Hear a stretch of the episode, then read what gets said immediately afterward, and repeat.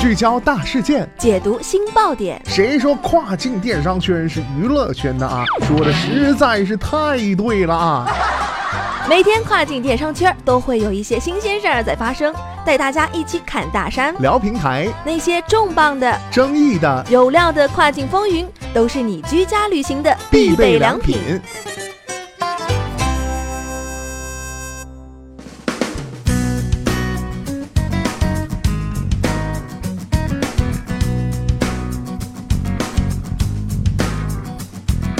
Hello，大家好，欢迎大家收听雨果电台跨境风云，我是大熊。据印度媒体报道，Flipkart 和亚马逊正联合计划起来对抗印度政府的电商新规。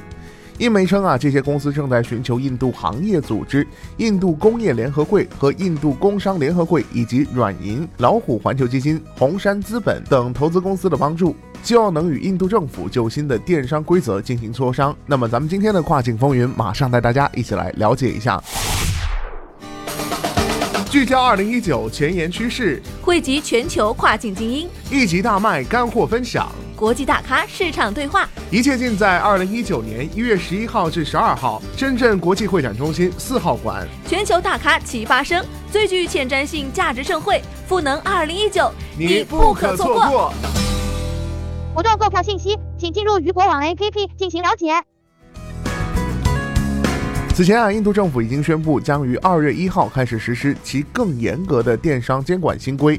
新规禁止电商平台销售其持股公司提供的产品，并禁止供应商电商公司向印度消费者提供特价折扣的独家产品。这对库存型电商平台来说，并不是一个好兆头。一旦新规实施，相关公司将面临巨大的压力，并被迫改变其经营模式和战略。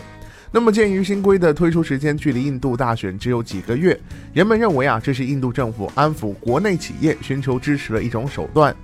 一位业内人士表示啊，一旦新措施实施，亚马逊和 Flipkart 将不得不彻底改变他们的工作方式，而且他们此前在印度取得的所有成就都将付之东流。那么，出于对新规的担忧啊，相关企业正在寻求 CII 和 FICI 等行业机构帮助，因为通过这些机构，平台与印度政府接触的机会将会顺利了很多。叶媒称啊，业内一直认为。印度政府的电商新规明显偏向印度企业和印度贸易商。据悉啊，为了确保投资者及其他相关者的利益，也得考虑到软银已经致函印度国家研究院。此前，Flipkart、亚马逊等公司在印度致力于深度打折策略，吸引了大批对价格敏感的印度消费者从线下商店蜂拥起电商平台，而这损害了印度本土企业的利益。那么为此啊，印度贸易商联合会、印度国民志愿服务团下属经济组织等印度贸易企业机构一直向政府施压，要求其出台有利于印度本土电商和企业的电商政策。好的，聚焦大事件，解读新爆点。以上就是今天雨果电台为您梳理到最新一期的跨境风云。想要了解更多跨境电商动态，您还可以持续关注雨果 App 推送的最新消息。我是大熊，我们下期再见，拜拜。